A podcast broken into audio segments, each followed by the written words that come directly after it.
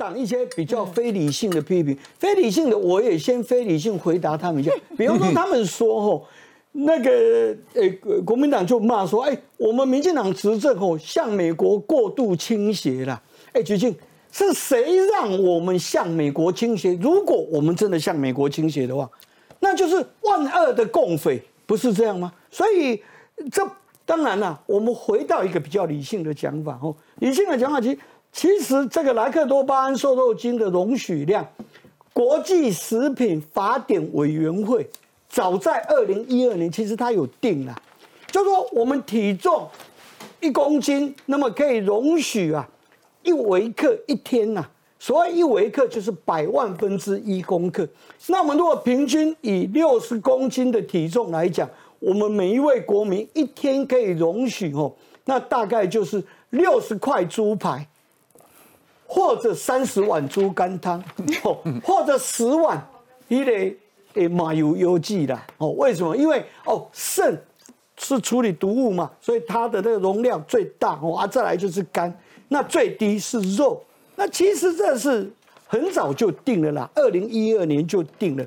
那全世界各国其实对在美猪的部分，牛牛牛当然不用讲哦，牛因为澳洲、纽西兰。它完全不进，它自己牛就太多了嘛。那以全世界哦，你看美国、加拿大、澳那个对于那个美猪的部分，猪的部分全部都有了，全部都有，只有只有我们台湾没有哦。那牛的部分，我们容许十微克，所以我们才会进口所谓的三十个月里面的小牛哦。那我们现在来讲，我们台湾现在面临的贸易的状况，这一次。我们民进党执政必须负责面对的，就是说，在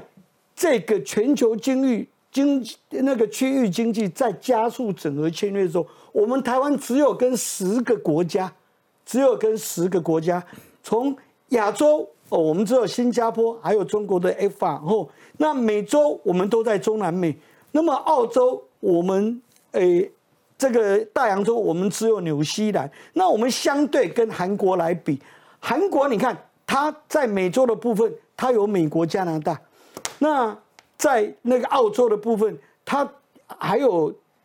大洋洲，它还有澳洲，不止纽西兰，其他都是韩国远赢过我们台湾非常的多，所以这一点是我们台湾在经贸上面非常大的劣势，所以我们势必来做这一个突破。那说实在话，开放以后最不不公平，我认为第一点当然对猪农了。对猪农两个不公平，就是说他们好不容易历经了二十三年口蹄疫，那禁止我们台湾猪被出口，好不容易等到今年初可以出口，至少猪农希望能够休养生息一番，能够让他们的养猪的事业能够再蓬勃。尤其我们台湾猪这么好吃嘛。那第二个不公平的，就是说，哎，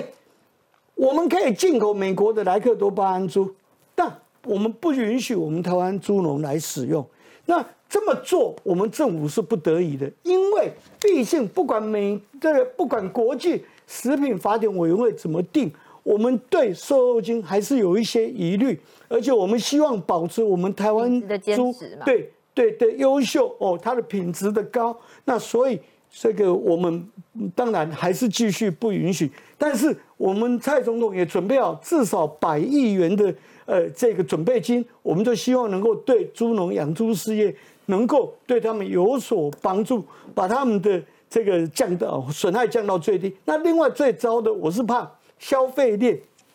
的最弱势的部分，就是说，虽然进口有标示，但是在这个不可否认消费链的弱势的部分，比方说我们一般上班族，我们吃的小吃店呐、自助餐店，或者我们学生小朋友们，他们。的这个营养午餐，毕竟那个费用很低，那难免会进到。所以在这两块的部分，我希望我们政府吼能够赶快加速，想个办法，怎么样来把这可能的两大受害那来做一个弥补。